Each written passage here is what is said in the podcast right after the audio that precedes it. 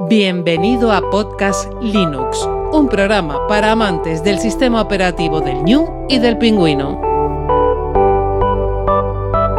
Podcast Linux, el espacio sonoro para disfrutar del software libre.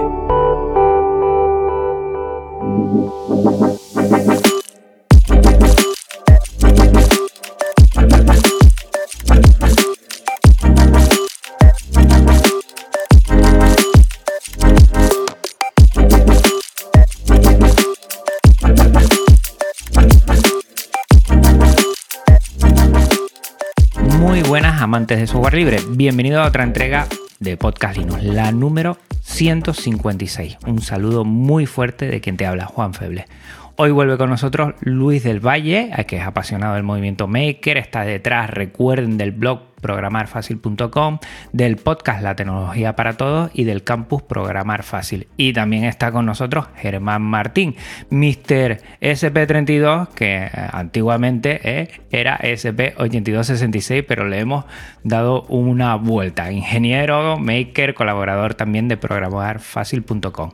Hoy vamos a hablar de la SP32, evidentemente, y también una cosa que te va a ilusionar mucho, que es la Academia de Automatización del Hogar. Muy buenas, Luis y Germán, ¿cómo están? Muy buenas, Juan, muy bien, pues por aquí. ¿Qué tal, Juan? Hoy estamos bueno, con dos personas que nos van a desgranar mucho de la SP32 y encima nos van a poner un caramelo que vamos a disfrutar mucho de esto de la academia, esto de ir a tiro hecho, no perder el tiempo, que es lo importante, no nos sobra tiempo nunca y vamos a sacarle todo el mayor partido posible a este eh, SP32 que nos tiene maravillado. Vamos a recordar a los oyentes que estamos en una sala Gypsy para esta charla, que es un servicio libre para videoconferencias y que este podcast aloja a su web en GitLab, un servicio también libre de repositorios Git. El contenido en archive.org, archive.org que te va a llegar como MP3 o como OGG.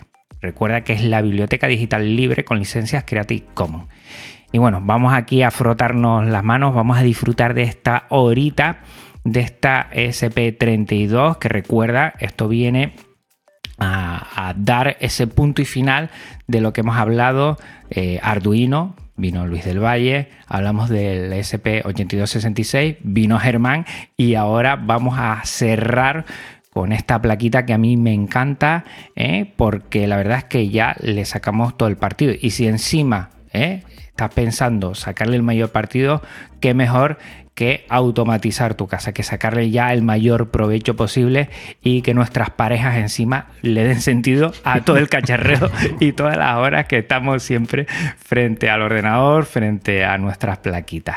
Lo primero, mm, para ponernos en situación, Germán, eh, ¿cuándo conociste el SP32?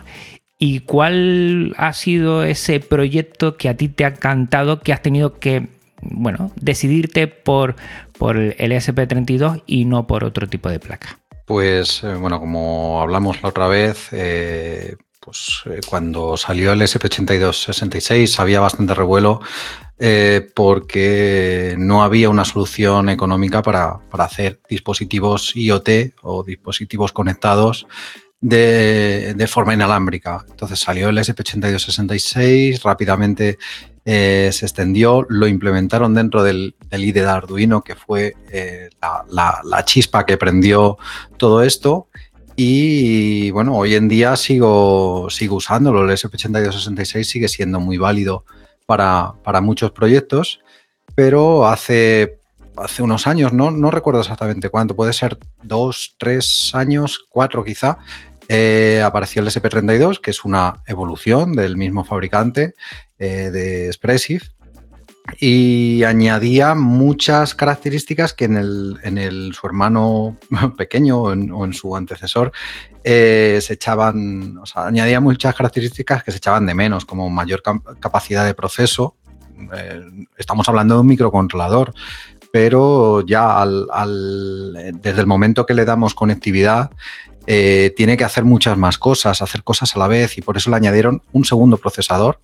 Igual que en, los ordenadores hablamos de que un procesador que tiene dos cores, pues aquí también el SP32 tiene dos procesadores o dos cores que permiten trabajar diferentes tareas en paralelo. Normalmente una de esas tareas es la conectividad Wi-Fi y la otra es nuestro código, pero en, situaciones, eh, digamos, más avanzadas se puede combinar como nosotros queramos. Y luego también tiene mucha más memoria, tiene además eh, Bluetooth, eh, que, es una, una de las características, que permite implementar dispositivos alimentados por batería, porque sí es cierto que la conectividad Wi-Fi no es la más adecuada para, para, hacer dispositivos totalmente autónomos. Eh, porque consume bastante. Entonces la, batería nos dura mucho. Todos tenemos que pensar en, nuestro teléfono móvil que tenemos que cargarlo todos los días. Cuando hacemos un dispositivo de ese tipo, pues queremos que dure mucho tiempo, eh, semanas, meses o incluso años. Entonces, eh, gracias a la tecnología Bluetooth, eso se puede hacer y el SP32 añadió esa característica y, ese proyecto que tú veas, para que la gente se ponga en situación, igual mucha gente seguramente habrá tocado algo de Arduino, Igual SP8266, bueno, lo está conociendo, pero digo, oye, para esto el SP32. Aquí hay que dar un cambio, un salto, porque nos va a facilitar mucho en este tipo de proyectos. Uno sencillo para que la gente se haga una idea. Si te gusta el tema de, la domótica, como, bueno, como en mi caso, eh, a mí me gusta conectar todo, todo lo que pueda automatizar y, conectar a Internet para yo tener los datos en, tiempo real o, que se estén guardando para yo consultarlos después. Un proyecto muy, muy atractivo y, que cubre muchos aspectos es, por ejemplo, una, estación meteorológica. Es el proyecto típico, eh, pero que combina la eh, comunicación con sensores y comunicación con, pues, por ejemplo, con un, con un broker MQTT, un servidor de, mensajes para llevar esa información, a, pues, por ejemplo, lo que vamos a hablar después, a, una plataforma de automatización del hogar. Eh, esa información puede venir de un sensor, pero puede venir también de la nube. De, consultando un API en Internet, podemos tener también si no queremos montar sensores, eh, no los tenemos en este momento, si tal como está ahora el tema de los suministros eh, está, un poco lento, digamos, eh, podemos hacer un buen proyecto que sería consultar datos de, una plataforma libre como es Open Weather Map, que, que nos proporciona información meteorológica que en tiempo real que podemos utilizar, por ejemplo, yo, yo en mi caso lo uso eh, para subir y bajar los toldos en verano. Cuando eh, sale el sol, eh, yo no tengo un sensor de luz, simplemente estoy conectado, conectado a ese API que me, da la información de ha salido el sol, baja el toldo o el viento es muy fuerte o ha empezado a llover y, con eso decido si es el momento o no de, subir o bajar los toldos.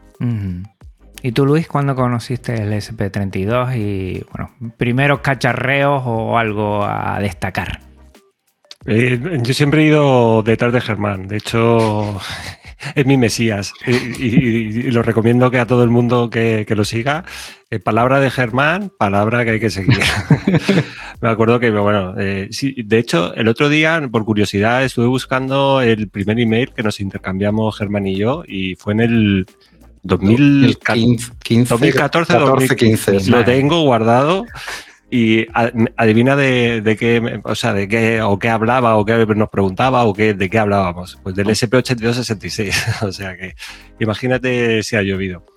Eh, yo he trabajado muy poquito con el, con el SP32. De hecho, cuando he, trabajado, porque a mí con el SP8266 me vale, cuando he trabajado ha sido con, eh, con la plataforma de, SP Home, que luego eh, hablaremos, porque al final el estar, eh, o sea, al que le gusta programar, disfruta programando. Pero claro, cuando tienes que programar una vez y otra vez y otra vez y otra vez lo mismo, al final te cansas y, tiras por, por, plataformas un poco más, más sencillas. Lo que más me, gusta del, SP32 es la capacidad que ha dicho antes Germán del tema de Bluetooth, de BLE. Te da muchas posibilidades, sobre todo en casa, por el tema de eh, que lo puedes conectar a tu móvil y puedes simular, por ejemplo, eh, eh, detección de presencia en, habitaciones de una manera muy, muy económica. A mí me gusta, eh, cuando hablo de estos dos eh, shock o microcontroladores, tanto uno como otro, el hermano mayor y el hermano pequeño, eh, me parece que ya lo comenté en algún podcast, hablar de una empresa que se fue a, Estados Unidos y empezó a, comercializar, no, a criar cerdos allí en Estados Unidos. Una locura, o sea, teniendo aquí en España pues se fue allí y generó una, industria eh, bestial Estados Unidos. Eh, ¿Qué tengo que decir con todo eso? Que eh, al final un cerdo es un cerdo y las oportunidades las ves tú. El SP8266 y el SP32 eh, es como el cerdo. Es decir, ahí tienen las oportunidades y mm, hay gente que va al supermercado y se compra unas lochas de Japón y hay gente que cría cerdos. Pues con el SP ha pasado lo mismo. Hay gente que se hace sus propios proyectos con el SP32, pero hay fabricantes que han sido listos, han visto la oportunidad y la han metido en dispositivos. Y eso es lo que realmente a mí me atrae muchísimo eh, todo eso. Cosa que por ejemplo, con Arduino no, no, lo hemos visto, pero sobre todo por el tema de la conectividad. No tienen placas, bueno, sí que tienen placas. Sí, ahora ya sí. Claro, sí que tienen. Y de hecho, Utilizan, utilizan, el CP32 como... como... claro, pero me sorprende cómo ha habido la, cómo fue la evolución. Si te acuerdas, Germán, aquella época cuando salió el, el SP8266 con toda la que se generó, eh, con el ruso que, que, lo importó todo a Arduino y de repente como que Arduino dijo, hostia, eh, ¿qué, pasa aquí? Que me comen la tostada y sacaron la, la Maker 1000 eh, enseguida con un SAND 21 y mm, como que, bueno, vamos a ver qué pasa, pero se quedó ahí en, en aguas de borrajas y que realmente ha llevado el mercado ha sido Expressive el, para mí ha sido un descubrimiento el SP8260 y el SP32 para mí ha sido una continuidad. Es decir, cuando me haga falta, realmente los proyectos que yo suelo hacer no, no me suele hacer eh, falta y lo, utilizo más bien poco. Sé mucho de las capacidades del SP32 por, por Germán, por todo lo que nos cuenta en los podcasts y por todo lo que nos habla. Y también Germán es muy modesto, tiene un proyecto que me gustaría también que hablara, eh, donde interviene el, SP32, que es Enigma eh, IoT, que es, un, es una, una, pero una pasada y de hecho, bueno, coméntalo tú, Germán. No, bueno. es, Enigma IoT? Hace, hace tiempo que tenía en mente hacer alguna, alguna solución para conectar pues, muchos dispositivos en, una casa, porque eh, si tenemos un router, sobre todo de, de, operadora, que están bastante limitados, eh, en cuanto conectamos, bueno, quizá hoy en día es menos importante eso, pero cuando yo empecé con ese proyecto sí que lo era. Eh, en cuanto conectabas 10, 12 dispositivos a un router, eh, ya lo pasaba mal para gestionar, pues si además tenías conectado tu teléfono, si tenías conectado tu ordenador. Entonces pensé en hacer algún tipo de gateway que concentrara toda la, comunicación, la comunicación de todos los sensores, de imagínate 100 sensores, en, un solo dispositivo para que solo uno, solo ese, fuera el que se conectara al, router Wi-Fi. Y así empezó y esto era creo que hace ya cuatro años cuando empecé con el proyecto y hoy en día pues lo estoy utilizando en mi casa. El proyecto está bastante, bastante maduro, está, me, da cosilla sacar la versión 1.0, pero bueno, estaría preparado. Estoy en la, la 0.98, la 0.99 pero, pero está, está funcionando y, la, ventaja que aporta es, eh, o, que me aporta a mí, porque es un proyecto personal para, para mí mismo, pero está disponible en GitHub para quien lo, quiera utilizar. La ventaja que me aporta es que eh, no tengo que preocuparme, eh, es decir, la, comunicación entre los sensores y, los, y, el, y este gateway está cifrada, segura, pero yo no tengo que preocuparme ni de la clave ni de nada, es todo automático y entre ellos se entienden y yo prácticamente no tengo que intervenir en el sistema, simplemente poner un sensor, eh, registrarlo en el sistema y ya, a partir de ahí, aunque se le agote la batería y tenga que volver a reconectarlo, el sistema ya se acuerda de él y, y funciona la verdad que muy estable. Al, principio, lógicamente, durante el desarrollo, pues tuve mis más y mis menos con el propio proyecto, con, la, programación, pero bueno, después de echarle horas y horas, eh, puedo decir que es bastante estable. Eh, a partir de aquí, ¿dónde iré? Pues tengo ganas de darle una vuelta al código porque también he aprendido mucho eh, programándolo y ahora pues me he dado cuenta de errores que he ido arrastrando eh, en cuanto a la, técnica de programación, pero bueno, quizá funciones por ahora no, no, le voy a añadir más porque, bueno, si no ya crecería, crecería demasiado y, está bien, o sea, realmente cumple la, la función que yo, que yo pensé originalmente. Bueno, a toda la audiencia lo primero que digo es que tengan bien atentos todos los que son las notas del programa. Ahí vamos a dejar mucha información, muchos enlaces y para que no se pierdan, en cualquier momento le dan a la pausa eh, y lo buscan porque creo que es muy, muy importante.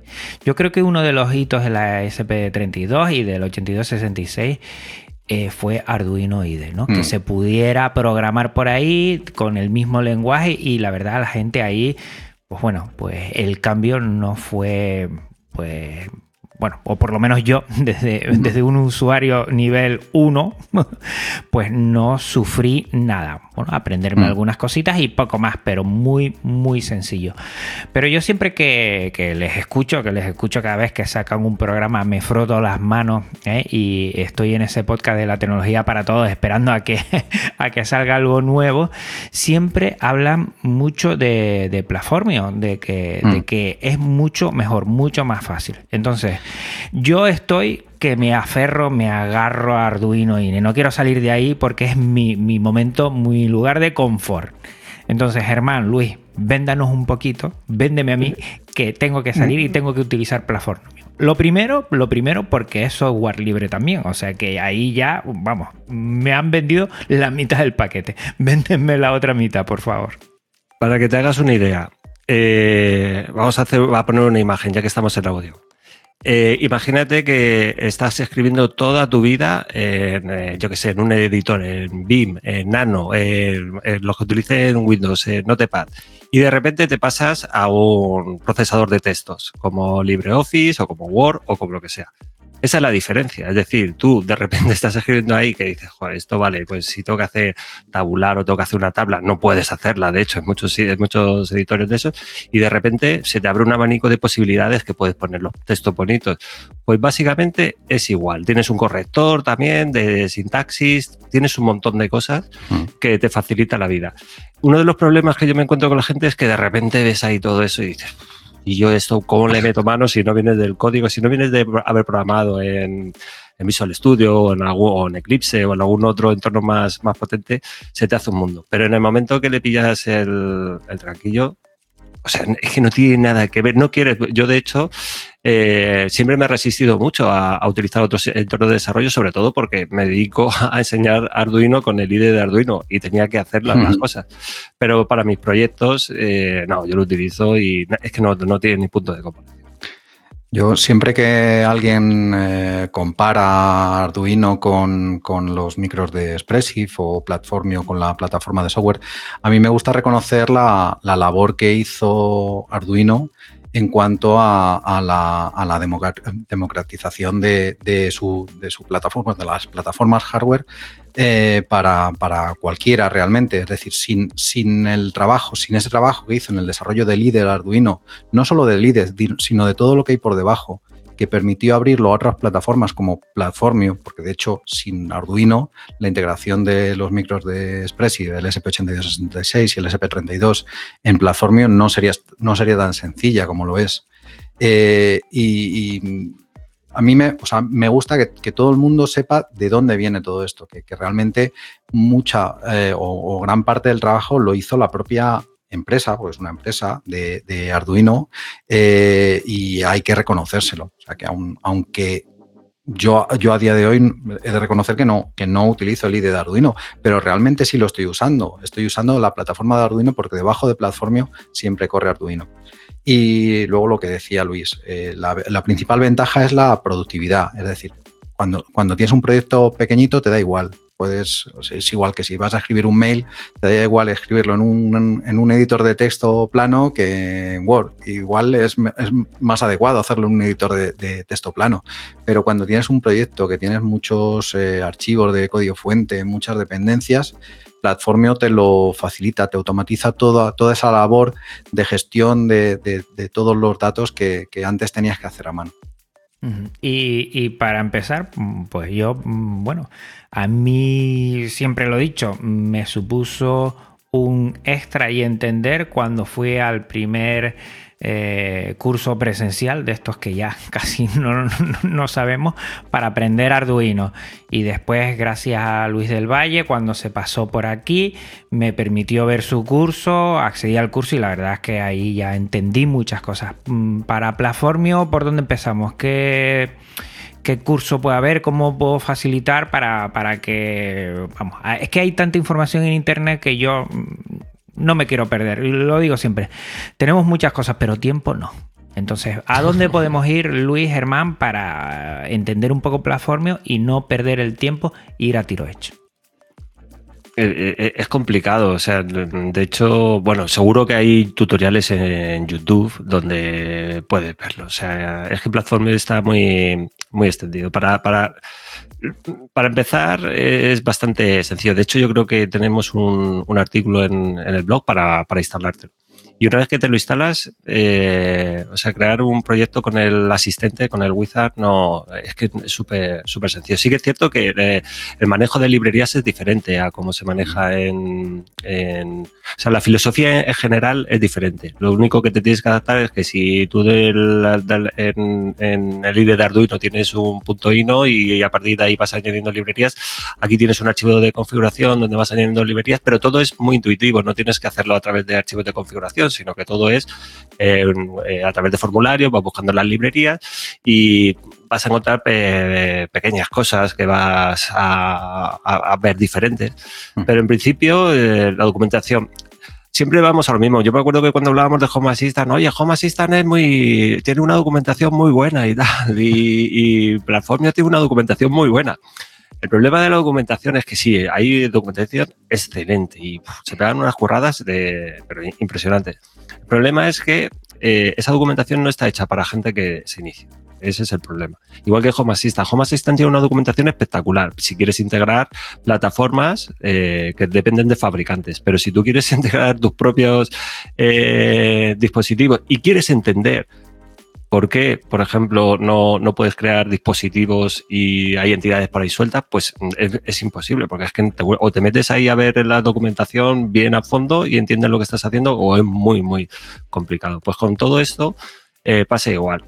Eh, al final hay que investigar y mm, eh, es, yo no conozco ningún curso así que digas, oye, pues aquí tienes uno de Plazonio. Sí que conozco uno que está dentro de la, academia, que se lo dejo a la gente que lo, que lo vean, pero intento que, bueno, que tengan esos conocimientos por si en algún futuro quieren hacerlo, pero con lo que vamos a ver luego realmente es que no, ni, hace falta. Eh, hacer hecho. De hecho, de hecho, hay veces que, con herramientas como SP Home están no es que estén vinculadas, es que por debajo tienes Platformio, que es lo que realmente compila el código y lo sube a SP Home.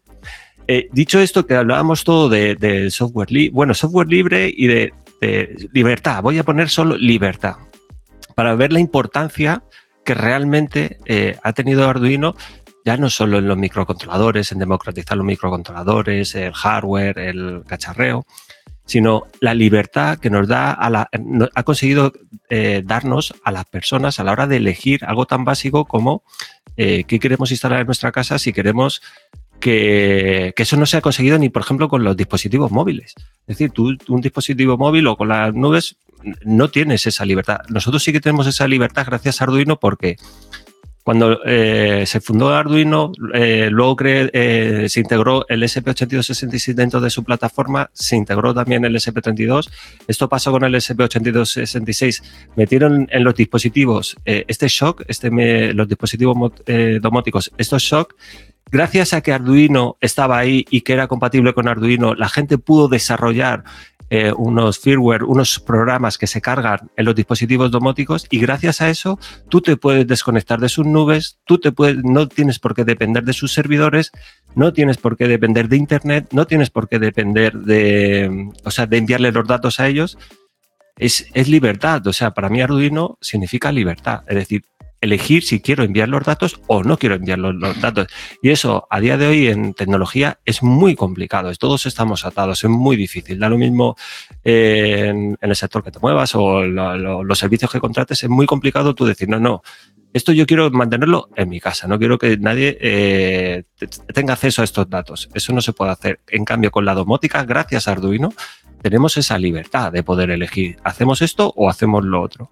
Entonces hay que ponerlo eh, en conocimiento de la gente, que realmente eh, somos libres porque cinco tíos en el 2005 dijeron que eso era libre. Y a partir de ahí se ha generado lo que ahora mismo eh, estamos viviendo. Ah, se ha generado que tú tengas tu podcast, no, tanto tu podcast, eh, Juan, porque tú eres más de software libre, pero sí que hablemos de esto aquí en tu podcast, que nosotros tengamos un podcast, que hablemos también de todos estos rollos y la cantidad de documentación, información y herramientas, porque si lo penséis bien, ¿Cuántas herramientas hay en base a, su germen Arduino? O sea, todo, todo.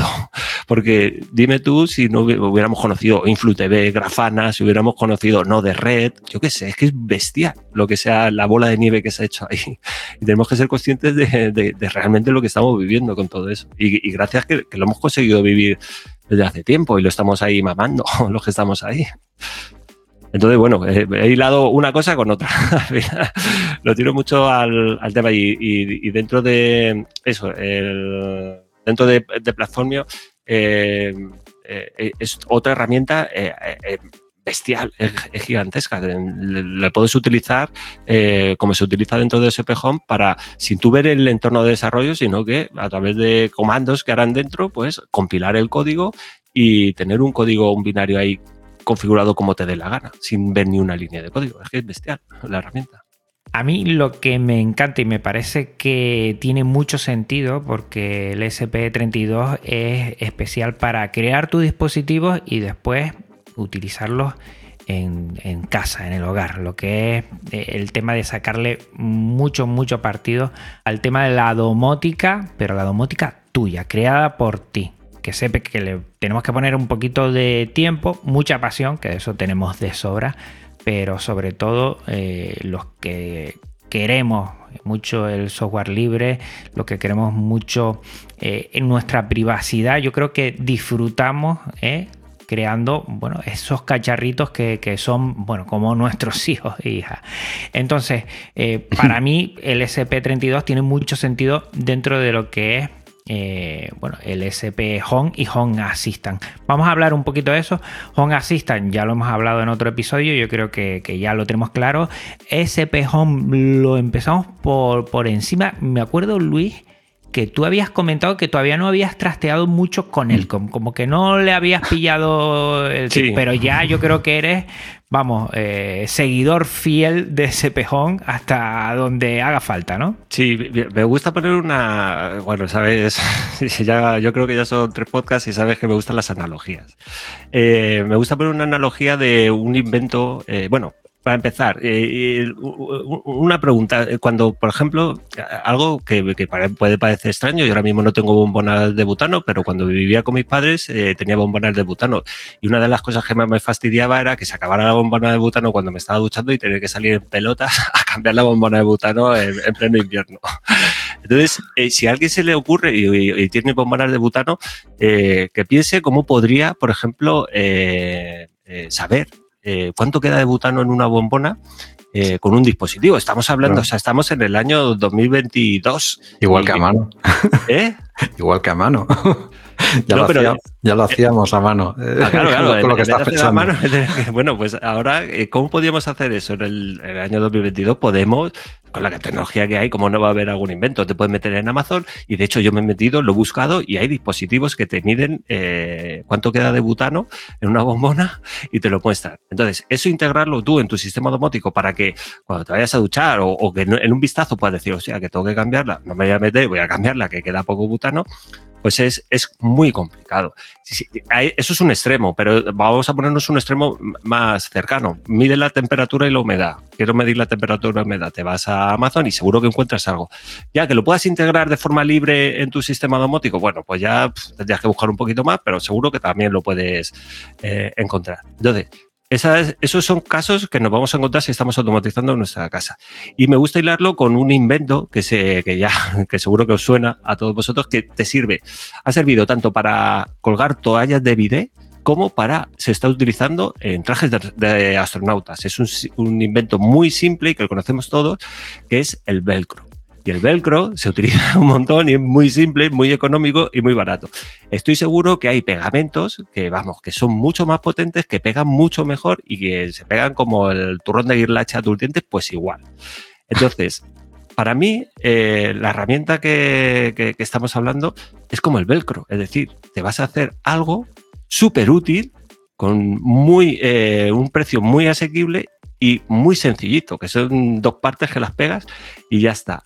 Entonces, hilando con lo que hemos dicho de, o con lo que he dicho de la bombona de butano, eh, es que en la propia página de, SP Home eh, tienes un, ejemplo que te dice no para medir la bombona de butano, él, lo ponían para eh, medir la, que es súper inteligente, es para medir las botellas de agua que te quedan. Yo las tengo metidas en un sitio que no veo y siempre tengo que estar, ¿tengo que comprar agua? No, pues que me avise cuando vaya a comprar, oye, compra agua que no te queda. Simplemente con el peso, con unas galgas y un, eh, de hecho, yo lo, he mirado y el precio que te viene a salir montar todo eso son entre 7 y 10 euros, con un SP32 o un SP8266. Da lo mismo. Te permite hacer cosas eh, súper complejas pero eh, sobre todo es súper complejo a nivel de programación, porque tenemos que distinguir las dos ramas. Vamos a tener electrónica, vamos a tener que crear nosotros los dispositivos, porque vamos a tener que comprar los componentes, y luego vamos a tener la parte eh, de programación.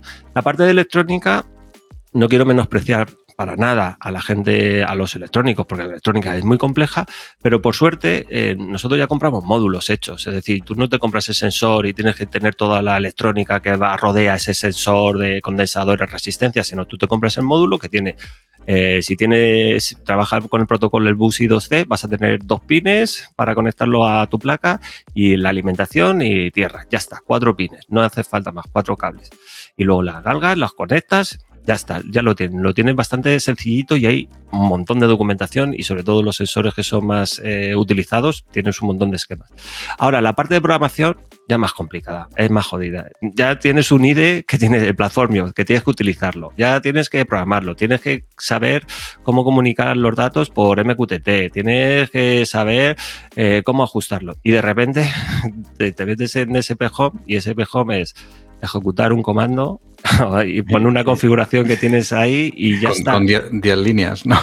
claro, claro. Y ya está. Para mí, para mí ese pejón es... Yo sé que Luis está muy en contra de esto, ¿eh? Cortar y pegar. Sí, sí, no, no, pero, es cortar y pegar. Pero bien hecho. Cortar y pegar, bien hecho entender dos cosas. Para mí, siempre todos los dispositivos que van con ese pejón para que no te den problema, tienes que ponerle una IP fija, porque si no va a estar bailando ahí cada vez y puede haber algún problema después para que eh, lo que es Home Assistant no lo detecte, pero que lo termina detectando, pero para que vaya a tiro hecho. Y a partir de ahí no hay que hacer nada, más, nada más. Además, eh, yo creo que la, sintaxis, ustedes saben más que yo, pero si yo la entiendo nada más verlo, mm, eh, tiene que ser muy sencilla, muy sencilla. Lo que es el dispositivo que vas a programar, solo tienes que conectarlo la primera vez. Luego el resto ya lo hace a través de la propia red de tu casa mm. y no tienes ni que tocarlo ni que moverlo. Si, si quieres actualizar algo o si quieres cambiar algo, es simplemente programarlo, y, pero a, distancia a través del wifi. Para mí es, es, una, es una caja. O sea, cada vez que entro e intento ver un sensor o intento hacer algo, empiezas a tirar del hilo y empiezas a profundizar, a profundizar, a profundizar y es bestial. Porque eh, no solo puedes desarrollar, eh, o sea, no puedes, solo puedes meter eh, sensores. Por ejemplo, un sensor, un DHT11 medir temperatura y humedad. Es que te permite, si quieres, añadirle un filtro para que solo te envíe los máximos, o sea, el valor máximo. Y puedes tener, de hecho, puedes tener dos sensores y decir, aquí me vas a enviar siempre la temperatura y en otro sensor me vas a enviar eh, siempre el máximo y vas a tener el máximo que ha alcanzado ese sensor. Puedes hacer medias. Hay filtros que te permiten inyectar porque para los, ya, los que más, más, pro o que quieran cacharrear más, te permite inyectar código C++, puedes programarlo dentro de, los nodos. Es, es, es, bestial, te permite todo lo que te, todos fantaseamos, porque al final el objetivo está bien programar, vuelvo a repetir, a mí me encanta programar, pero cuando vuelves a tienes que programar cinco sensores para tu casa para medir temperatura y humedad, eh, al final el tercer sensor ya dice, venga, hombre, ya estoy cansado de programar siempre lo mismo. Sin embargo, aquí vas a tiro hecho y dedicas el tiempo, porque no hay que olvidar que la automatización, la parte divertida, es la automatización. Es cuando haces la automatización, cuando te das al coco y dices, bueno, quiero, quiero que esta luz se encienda para eh, todos los que venimos de programación, tenemos ese gusanillo de decir, porque es programación diferente, pero tienes que pensar en pensamiento computacional. ¿Cómo puedo hacer con, esta luz para que se encienda durante eh, unos segundos, para que luego se apague, pero que si es de noche? Todo eso es lo divertido de la domótica. El, luego, el preparar los dispositivos, pues bueno, es más divertido menos divertido, pero no es el, fin. Entonces, todo eso te lo quitas de un plumazo, metes los sensores y ya está. El único inconveniente que yo veo con ese pejón, porque no es todo tan bonito, y eso lo hemos hablado, eh, Germán, yo y José Manuel, es el tema que está muy bien, pero ¿y qué pasa con... Claro, nosotros no podemos tener sensores repartidos por toda la casa conectados a un enchufe. Ese es el, mayor problema, el mayor handicap que, que, yo veo. Y ahí es donde quizás eh, pueda morir de... No, no creo que muera de éxito, pero sí que va a tener un duro competidor. Y el duro competidor va a ser Zigbee. Zigbee el protocolo, es el, duro de competidor de, de, ese pejón, porque además los dispositivos también son bastante económicos, pero sobre todo el tema de, que yo pongo un sensor por ahí y no, no, tengo, no tengo que estar conectado a, un, a, un, a la red eléctrica, sino que directamente funciona con una pila de botón y se puede tirar meses. Entonces, ahí es una de las cosas que, también estamos pensando dentro de la academia y Germán y yo siempre le hemos dado vueltas al tema de los consumos y Germán siempre me ha dicho lo mismo. Mira, con Wi-Fi, imposible. Y es, bueno, es, imposible. Eh, tenemos, tiene, de hecho, Enigma IoT es uno, de, es uno de, los, de los puntos fuertes, el, el bajo consumo pero al final cuando tienes en casa eh, eh, estás pensando siempre en, hostia, si lo tengo que poner ahí arriba, ¿cómo puedo, no, no puedes llevar un cable de, alimentación ahí? Pero hay soluciones, hay soluciones que también estamos pensando, el tema de, utilizar eh, TPLs, que son temporizadores de bajo consumo, donde mm, se, encienda, mande los datos y se echa a dormir con un consumos muy, muy ridículos para que dure bastante la batería. Pero es un, un hándicap, es un problema, un caballo de batalla. Mm. Es, el, mismo problema que tienen los, fabricantes. Cuando desarrollan eh, un dispositivo de bajo consumo, gran parte del presupuesto de desarrollo se va en, probar y, mejorar el consumo de los dispositivos y, los, equipos, de hecho, los, equipos de medida que se utilizan para medir ese bajo consumo son equipos muy caros.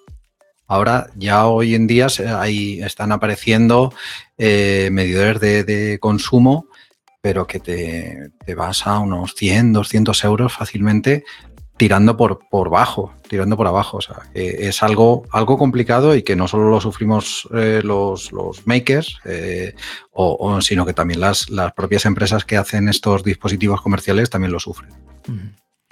Yo creo que, también es muy interesante, ¿no? Porque facilita. Yo creo que lo hilo con, el Arduino IDE. Yo creo que SP Home está facilitando mucho el trabajo con estas plaquitas que tienen tanto SP82 como 32 y facilita muy, muy sencillo. Pero también hay, hay otros pasos. Le oí últimamente en, el podcast, ¿no? Este, el tema de la Academia de Automatización del Hogar y, creo que, ya ustedes están resolviendo esas pequeñas dudas que, una persona tendría que buscar mucho tiempo y en muchos sitios para ir ordenando mm. esa información, ¿no? Y ante el problema de SP Home, pues ya están viendo que hay otras alternativas para poder utilizar. Supongo que en algún momento eh, también la tecnología Zigbee entrará aquí, ¿eh? entrará en los microcontroladores más asequibles, digamos, ¿no? Más maker, digamos. Y eso sí será una revolución total, porque entonces ya tenemos muchos aspectos ya que van a facilitar todo este hándicap que tiene del uso de baterías, por ejemplo. igual puedes adivinar quién está ahí. ¿Quién está ahí? Está Expressive. Eh, presentó el año pasado un SP32 eh, con Zigbee en vez de Wi-Fi. Es el SP32H2, no está en el mercado todavía, pero seguramente este año a finales o a principios del año que viene los, lo, lanzarán, bueno, ya, lo estarán fabricando, o sea, empezarán a aparecer placas que tienen este micro, que se programará igual, estará integrado muy probablemente en el entorno de Arduino, pero en vez de utilizar eh, Wi-Fi, estará orientado a, utilizar Zigbee y, Bluetooth también. Eso va a ser una revolución en el mundo mm. maker y en la domótica va a ser una explosión a nivel de, libertad, a nivel de privacidad, Luis. Siempre me llama mucho la atención que tú siempre opinas que tenemos que cerrar el Internet a nuestra casa en domótica, mientras que hay otra gente yo, yo, yo, tengo el corazón partido. Hay otra gente que dice que no, qué bueno es ver desde tu móvil, ¿no? Ir, ir a alguien y decirle, mira, mira, a, a, 24 grados tengo mi casa, ¿no? A, mí me gusta eso. no, pero Luis tiene mucha razón en el sentido, cuidado, ¿eh? Si salen los datos también pueden entrar otros. Pero básicamente porque para mí, yo entiendo la domótica y la, la automatización como eh, algo que, que, tiene que ser transparente, es decir, que tú no te tienes que enterar, esto es automatización, tú no tienes que saber eh, si se enciende la luz. O sea, eh, el ideal máximo es que tú vayas por tu casa y las luces se vayan encendiendo solas, todo se vaya encendiendo solo, incluso que tú vayas a cocinar, pongas una sartén y que te ponga ahí la temperatura. Es decir, vamos a ver. Eh, es que estamos, estamos en el 2022, que, que, que hay coches casi que conducen, que van solos. ¿Qué me estáis contando? Sí, O sea, no, no digo, ¿qué, qué, qué, pasa? Que vivimos nuestra casa, y eso lo, lo recalco, es igual que la de nuestros padres y nuestros abuelos. o sea, tú imagínate con un coche que vas por la calle con el coche de tus abuelos, que, pero eso, vale, que te, quieras dar el de, los clásicos, perfecto, pero no, no tiene ningún sentido. A mí siempre me ha extrañado, fíjate, pensando en esto mucho, siempre me ha extrañado que nuestra cocina siga siendo, bueno, vale, no es de gas, que hay gente que le gusta el gas más porque calienta mejor, pero la placa de toda la vida en 20 años no ha cambiado. Y mira que se le puede poner sensores que son facilísimos y no costó mucho. ¿A qué temperatura estoy calentando la, leche o el, líquido? O cuando vaya a bullir, que, lo apague y, que, y que me. Y que me en el móvil o donde sea, haga, haga una notificación para decir: ya tienes el café hecho, acaba de terminar de burbujear, lo he apagado y ya te lo puedes tomar. Y yo tengo que estar pendiente siempre del café para que no se me rebose ahí y haga un pifostio en mi cocina. Y me extraña tanto, y eso lo podemos hacer con, ese pejón de forma muy arcaica, pero yo sé que en un momento la industria mirará ahí y dirá, pero ¿por qué no nos hemos metido ahí? No tiene sentido. Sí, sí, ya hay, hay fabricantes que están sacando electrodomésticos que conectados pero desde un enfoque que yo creo que es muy, yo, lo llamaría infantil, porque eh, me, he comprado un frigorífico con wifi. ¿Y, qué hace con el wifi? No, no, tiene wifi. ¿Y, para qué? No, que tiene wifi. y realmente lo único que puedes ver pues, es la temperatura, pero no, pues eh, el que más te envía una alarma, pero no te permite hacer nada ni integrarlo en, un sistema más grande que, implemente automatizaciones, que, con esos datos te permita tomar decisiones, que es al final a lo que va. Cuando se habla del IoT, se habla de la tecnología que convierte los datos en información. Pues es, esto, al fin y al cabo, a pequeña escala, pero es lo mismo. Eh, no, tiene, no tiene ningún sentido. O sea, una lavadora conectada a Internet que simplemente lo puedes utilizar para comprar programas nuevos para lavar una prenda concreta. A mí no me aporta nada, pero si, si esa lavadora te manda una notificación y, con esa notificación, en vez de llegarte al móvil, simplemente te parpadea la luz de la cocina, o porque el sistema sabe que estás en la cocina o en la habitación que estés, simplemente te, avisa visualmente, pues ya sabes que ha acabado la lavadora y que tienes que tender. No, va a tender sola, pero, pero bueno, por lo menos ya un paso sí, que te lo hago. espérate, espérate con ese pejón, a ver si para tender la, la lavadora imaginaros también eh, algo tan, tan. O sea, eh, que vale que el fuego, vale, pero un extractor de humo que no tenga un detector de humo, no me jodas. Es, que, hmm. es que vaya tela. O sea, eh, que eso sirve para extraer el humo. Que mínimo que si tú pones una sartén y se te olvida, está un poco de humo y diga, venga, pues enciéndete. O sea que no. Yo creo que todo eso va muy hilado a que, bueno, la gente como lo compra y es necesario, porque voy a poner algo que me va a, me va a suponer más caro? Si lo voy a vender eh, igual, o sea, es que ¿por qué lo tengo que poner? Si no. O sea, si yo lo voy a vender igual, entonces, ¿para qué lo voy a poner? Y, yo creo que, que, la revolución verdadera del mundo maker es esto, que nosotros avanzamos ¿eh? y esa necesidad que tengo como usuario y usuaria, ya nosotros lo estamos haciendo y la industria mm, se fija, se fija, se ha fijado en lo que es la impresión 3D, se está fijando en el mundo IoT, bueno, es una pasada. estoy contigo, Germán, a, veces se fija de una visión muy infantilista, pero creo que poco a poco va a haber más cosas. Y yo creo que toda la gente que nos está escuchando ahora, pues yo creo que, hablemos un poquito de lo que es la academia, la Academia de Automatización del Hogar, que encima han sacado un mini curso gratuito y entonces la gente ya se puede hacer una idea, primero, de cómo explica Luis, porque a mí me encantan los ejemplos y cómo eh, pone primero esa historia que te pone en sintonía y después aterrizamos con todo lo que es la teoría y después lo ponemos en práctica. Y después, como dices tú, Luis, el conocimiento de Germán para facilitarnos ese, esas horas y horas de tener que trastear, pues ir a tiro hecho, bien organizado y planificado. Háblenos un poquito mm, primero de lo que es el, el, cursillo gratuito que está abierto, que toda la gente desde ya lo puede disfrutar, lo puede conocer y se le va a quitar todo el miedo a lo que es Home Assistant. Y después de la academia en sí, que también creo que es, bueno, ese segundo paso, si te gusta este mundo y, pruebas este curso gratuito, lo siguiente sería ya tirarse a la piscina de cabeza y disfrutar de la academia. Primero, quiero comentar eh, algo que has dicho tú sobre el tema de la tecnología. Eh, no tenemos que perder la perspectiva de, por, qué, estamos aprendiendo todo esto o parte de, por qué aprendemos todo esto y me, eh, recuerda, me recuerda a cuál es la, idea primigenia del creador de la Raspberry Pi, el Ivan Apton. Él realmente eh, lo que eh, ponía encima de la mesa era, a ver, la tecnología está aquí. Si nosotros no somos capaces de entender esa tecnología, ti te puede llegar un país o cualquier persona y te puede decir, oye, me tienes que hacer esto, me tienes que dar todos tus emails porque quiero hacer esto. Si tú no tienes conocimiento, pues tú se lo das, ya está.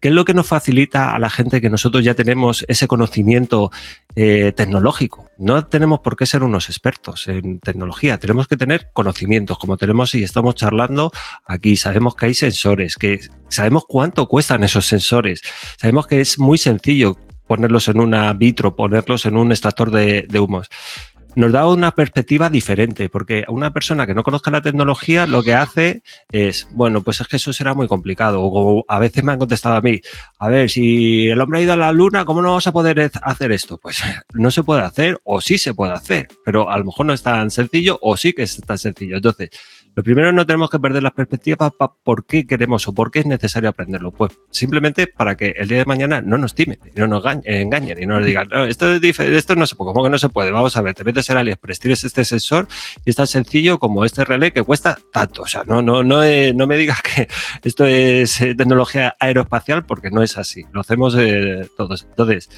eh, en base a eso, eh, lo que intento hacer en ese mini curso, que al final son cinco consejos, bueno, cinco más un consejo, el, último consejo lo dejo ahí en, secreto, eh, lo que hago es dar una perspectiva de si quieres montar tu sistema domótico, cómo puedes tener un sistema domótico independiente, económico y privado son cinco consejos que te pueden llevar, eh, te pueden poner en la guía de qué es lo que tienes que hacer para conseguir eh, eso. Eh, al final, detrás, por supuesto, hay una academia, que es la Academia de Automatización del Hogar, donde estamos Germán y yo, y estamos ahí creando contenido para la gente que quiera, digamos, al final es, es ir del punto A no tengo mi casa automatizada, al punto B, tengo mi casa automatizada lo más rápido posible. Ya está, no hay más. Eso quiere decir que en Internet eh, tienes toda la información, puedes hacerlo. De hecho, yo he aprendido en Internet, con Internet, eh, Germán ha aprendido con Internet y todo el mundo tenemos que aprender eh, con Internet. Pero no es lo mismo ir ya con una base, con unos conocimientos, a ir a buscar información, a no tener esa guía. Porque una de las cosas que me ha más fastidiado a mí a la hora de, automatizar mi hogar, de utilizar la domótica, es que es muy complicado eh, encontrar un sitio donde diga, mira, empieza por aquí, luego esto, luego esto, no, eso no lo hagas anormal, que te vas a equivocar, pues te equivocas, lo haces y vuelves para atrás. Eso a mí me ha dado siempre mucha rabia. Y en base a eso, eh, yo he pasado muchas horas trasteando con Home Assistant, con todos estos dispositivos y con todas estas tecnologías y herramientas. Y al final lo que hemos creado es eh, pues un sistema que no se anda con florituras. Eh, de hecho, hablamos de Linux, pero yo no voy a explicar cuántas versiones de Linux hay. Esto es lo que te tienes que instalar. Ya está. ¿Quieres saber más de Linux? Escucha Podcast Linux, que te lo van a explicar muy bien. Y que entornos de escritorio, es que yo no, no, tengo por qué saber nada de entornos de escritorio, no tengo por qué saber muchas cosas. De hecho, hay un, cuento una historia ahí eh, con, con respecto a Linux, porque quizá es, digamos, el caballo de batalla más grande que tiene la gente. Y es que eh, con Linux eh, no tenemos que ser unos expertos, pero a los ojos de los demás vamos a parecer expertos, porque son 10 comandos, es que los tengo contados, son 10 comandos que vamos a utilizar, no vamos a utilizar más. Y claro, a mí la gente me puede decir, es que está con Linux y utiliza Raspberry y tal. Y me pueden ver así, y pero si, tío, si yo no sé nada de Linux, ¿qué me estás contando de Linux? Y yo lo que hago es pim pam y al final es que es sota, caballo y rey. ¿Que quieres profundizar más? Pues tienes un montón de información en Internet, pero es que no te hace falta más para, para el tema de Linux. Donde sí que tienes que dedicarle tiempo es automatizar, es decir, a pensar y ver qué es lo que necesita tu casa y en base a eso comprar los dispositivos e investigar los dispositivos.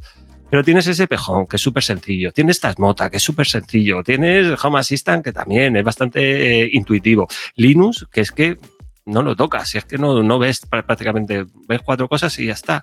Y luego eh, la tara mental que hemos tenido todos, yo creo que los que nos hemos criado con, con los ordenadores, con el tema de las instalaciones, eh, los que venimos de, de, Windows, que vosotros también habéis venido de Windows, me imagino, no, no, habréis nacido con un Linux debajo del brazo, pues acordaros cuando instalabas algo y te falta este driver y esta librería y no sé qué, y ponte a buscar por ahí a ver cuál era la librería eso eh, te genera un, a mí me generó una tara mental que yo no podía, digo, vaya, fuera, este programa no quiero utilizarlo.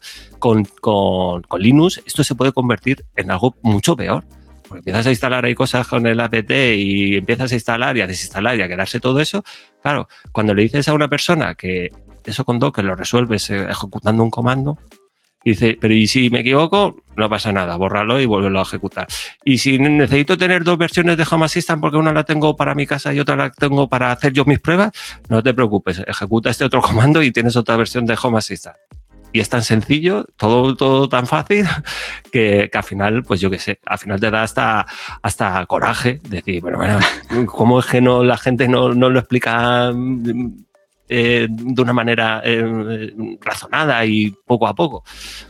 No lo sé, eh, la verdad es que no, lo entiendo. En Internet, o sea, la verdad que está, está toda la información. Ya, ya, no de esto, de, de, todo. El problema es que, que en cada sitio o sea, en cada, en cada, cada curso que hay o cada, cada lista de YouTube está enfocada, está enfocada en, un, en un caso concreto. Eh, no, no en el que estamos hablando. Es decir, si quieres aprender Docker orientado a, a, la, necesidad de la domótica, la necesidad de, automatizar tu casa, úsalo así. No, no, hace falta que te metas con Kubernetes, que te metas con, con soluciones que están muy bien, que si te interesa, eh, pues es algo que, que, es muy bonito de aprender, pero si lo que quieres es automatizar tu casa, pues nada, aquí tienes la, la, la guía, o sea, la línea directa a ello. Nosotros eh, hemos aprendido todo esto, pero ¿cuántos años llevas tú con esto? Claro. Muchos años. Me hubiera gustado que alguien nos hubiera dicho, no, sigue por aquí, sigue por aquí, sigue por ahí, ahí no te metas que te equivocas, lo que, lo, lo que decías hace un momento. Claro, del punto A al punto B, lo más rápido posible, es lo que yo quiero. Si queremos automatizar la casa, no quiero ser un experto ni en Linux, no quiero ser un experto en Docker, primero porque, hombre, la gente que quiera profundizar, eh, oye, totalmente respetable y por supuesto, es que yo le animo a que, a que lo haga. Y de hecho, eh, una de las cosas más valoradas, porque hay un, tenemos un alumno que se llama Joan, que, que el tío se ha montado porque eh, aparte de las elecciones, oye, ¿tú quieres profundizar? Mira, pues aquí tienes un montón de información complementaria, las lecturas complementarias el, tienes todo, aquí para que si quieres ir profundizando en ciertos temas, vayas profundizando. Pues el tío se ha montado un documento donde va poniendo toda la, toda la información eh, complementaria. Oye, ahí tienes para, yo creo que para toda la vida, para, leer durante toda la vida porque es, es infinito. De hecho, eh, la documentación de Docker es espectacular. O sea, tienes todas las opciones, todo lo que puedas hacer y todo lo que no, no está escrito. ¿Y para qué quieres saber todo eso si tú lo único que quieres es que cuando abras la puerta eh, se encienda la luz? Ya está, si no quieres nada más, que funcione y que todo sea coherente y que estés seguro y no hay más. Y no hay que perder el trasfondo, o sea, dentro de, de, esta formación y todo lo que hablamos en el podcast y todo lo que hablamos en el blog, eh, está excluido el tema de, de, servicios en la nube. Luego es cierto que ha, ha habido gente que me, me, ha, me, ha, comentado y me ha dicho, claro, tú hablas mucho de eso, pero luego cuando tengo una lavadora, que habláis de la lavadora, que no tiene eh, manera de, de, poderla hackear, uh -huh. eh, te toca eh, pasar por ahí, por supuesto. Es que no, ¿y qué haces? Es que no puedes hacer otra cosa. Cuando no hay más tu tía, una de dos, o no lo automatizas o no lo automatizas, o te toca pasar por la nube. Yo, de hecho, tengo eh, cosas que dependen de, Internet y de la nube. Por ejemplo, los paneles solares, yo no tengo otra forma de hacerlo que eh, consultar su API y me toca pasar por ahí. Pero todo lo que yo pueda evitarlo, lo voy a evitar. Porque no tiene sentido, de hecho hablábamos, ¿con qué sentido tiene que yo, la lámpara que tengo aquí al lado de mi casa, que puse un botón y me tenga que conectar a 10.000 kilómetros para que le envíe luego el comando a la lámpara, que la tengo a menos de un metro. No, no. es que no tiene. Las cosas no, no, no, yo creo que no funcionan así, no deberían de funcionar así, pero bueno, es respetable ¿eh? todo el mundo. Mm. Eh, luego hay eh, fabricantes, eh, por ejemplo, que yo creo que sí, sí, que han entendido esto bien, como son Shelly, eh, que tiene su servicio en la nube, pero también te permite controlar los, dispositivos directamente. Incluso tiene en su panel de configuración una marca que dice no enviar datos a la nube. Y, por ejemplo, Sonoff también está haciendo algo parecido. Al principio, cuando, cuando salió la marca Sonoff, era como cualquier otra, enviaba su dato a la nube y de la nube devolvían los comandos. Es decir, está el ejemplo que, que hago yo a veces, que, es para, para, encender una luz tengo que mover medio mundo, o sea, tengo que recorrer medio mundo, irme a un servidor que está en China y volver y mi luz se enciende.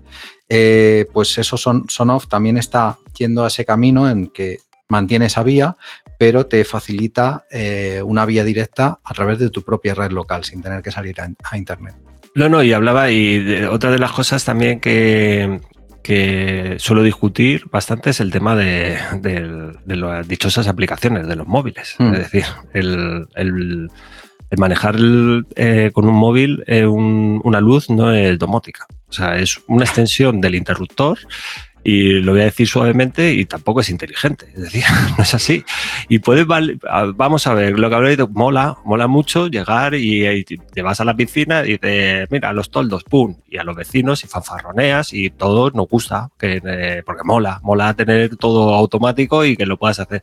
Pero la idea no es esa, la idea de utilizar domótica es que todo sea eh, automático. Por eso también el tema de desconexión de Internet, o sea, yo de hecho sí que utilizo Nabu Casa. Eh, Home Assistant te permite eh, una eh, utilizar sus servidores, que también hablábamos de, cómo colaborar con esta, este tipo de, plataformas libres, pues Nabu Casa es, utiliza la estrategia de negocio donde yo ofrezco un software libre espectacular, que hoy he estado viendo las estadísticas, tienen más de 140.000 usuarios y creciendo día a día y es un sistema profesional, no lo tiene, y con actualizaciones bestiales cada mes, o sea, es brutal todo eso. Y en paralelo tienes un servidor eh, seguro donde tú te conectas y te puedes conectar desde fuera de casa sin tener que utilizar DNS, ni Zero Tier, ni nada de eso, sino que directamente lo, lo haces así. Y matas dos pájaros de un tiro. Primero, está bien, si quieres en un futuro tú controlar algo desde tu casa o quieres poner el sistema de seguridad o lo que sea. Y dos, estás contribuyendo con eh, la gente que está detrás de ese software libre que le dedica muchas horas al cabo del, del mes y para mí ojalá se hagan ricos, porque si se hacen ricos quiere decir que ese, ese software se va a mantener durante toda la vida. En el momento que no sea viable económicamente, nadie va a mantener eso. Entonces, mucho ojo con el software libre y con el hardware libre, que sí, que todo es libre, pero que no somos tontos. Eso hay que tenerlo en claro. O sea, la gente tiene que comer y tiene que vivir, y si no vive y no come, a tomar por saco. Hay un proyecto que se llama EvoThings, que te permite hacer aplicaciones eh, con el móvil utilizando tecnología HTML, eh, directamente ya ha desaparecido por estos temas económicos. Por lo tanto, eh, siempre que podamos, eh, debemos de apoyar a todas estas eh, plataformas o herramientas de tecnología libre de alguna manera. Arduino comprando placas, Expressive no es libre, Expressive es una empresa, Linux, lo que sea, de alguna manera llegará un momento en que tengamos que sacar la tarjeta. Saquemos la tarjeta y paguemos aunque sea eh, una donación para que podamos seguir todos utilizando las, plataformas de software libre. Sí, no pasa nada por, por tener un, incluso un presupuesto al mes de 10 euros para donaciones y los, las plataformas o el software que más utilizas, pues de vez en cuando darle una suscripción, porque ellos están trabajando y te están aportando un valor. Eh, si es una, una, aplicación que usas una vez y ya está, pues no hace falta, pero, pero eh, a Home Assistant, a Arduino, a, Platform incluso, no sé si, si acepta donaciones, pero este tipo de proyectos que usamos con, cierta frecuencia, pues ir a la página oficial, ver si tiene alguna forma de, donación y darle 5 euros por un café. Aunque sea que les va a hacer falta, pues seguro que programan mucho por la noche. O sea que eh, sí, sí. O sea, yo, yo, yo en mi caso sí que suelo, suelo contribuir, tengo mi partida presupuestaria del mes, tengo ahí mis 15 euros para, diferentes proyectos. Unas veces patrocino unos, otras veces patrocino otros, algunos los tengo eh, recurrentes porque son los que más me aportan, pero bueno, es una, forma de contribuir. Yo lo dejo ahí como idea, es decir, los modelos de negocio del software libre tienen que cambiar. No se puede, no puede ser software libre, lo dejo ahí donaciones. al final las donaciones funcionan por ciertas personas, pero crea un software libre, crea un servicio paralelo y cobra el servicio paralelo y utiliza el software libre y, al final pues es un pues un acuerdo win-win, es decir, gana el usuario que está utilizando software libre, tiene un servicio además exclusivo de esa, de esa empresa y los otros se mantienen, que esto eh, eh, está hecho para, para eso. O sea, el software libre, yo me remito a las palabras que siempre dice Obi Juan, el software libre está hecho para ganar dinero y el que no lo haga es mm. que es gilipollas, es así, es que es así, claro, es que no tiene sentido. Es decir, yo, una de dos, el cuerpo, los, humanos, los humanos somos muy simples. Tenemos que partir de ahí, somos muy simples y buscamos una cosa, y es reconocimiento, estatus, y el estatus que nos da dinero. Y ya está. A partir de ahí, juguemos las cartas. Es decir, vamos a hacer, ponerlas sobre la mesa y ya está. Y el que no quiera y el que diga floritura para acá, no. O sea, no me engañes porque todos buscamos lo mismo, un reconocimiento, un estatus, un dinero y a partir de ahí, oye, pues lo que surja, pues el software libre igual me parece muy bien, pero hay que colaborar y me gusta que tengan servicios y siempre que tengan servicios, yo si me convence y lo utilizo ese software, me lo compraré porque me apetece eh, y porque eh, es necesario para mí. Por ejemplo, el Home Assistant estoy súper contento. De hecho, han subido hace poco el precio a 6 euros, me parece, al mes y yo tengo la antigua de 5 euros eh, al mes y perfecto, oye, yo voy tirando y luego utilizaré más lo utilizaré menos, pero es algo para mí necesario porque lo utilizo en mi día a día, ese, ese, ese software. O sea que conmigo pueden contar Nabucasa. Yo creo que sobre todo a toda la gente que le llama la atención esto de Home Assistant, hemos empezado hablando con el SP32, creo que, que, es una plaquita que vamos a disfrutar un montón y que le vamos a dar mucho sentido si le damos este aspecto más domótico, que podemos hacer otro tipo de proyectos, pero el domótico pues tiene más sentido. Vamos a disfrutar mucho, vamos a entender muchas cosas, vamos a aprender mucho.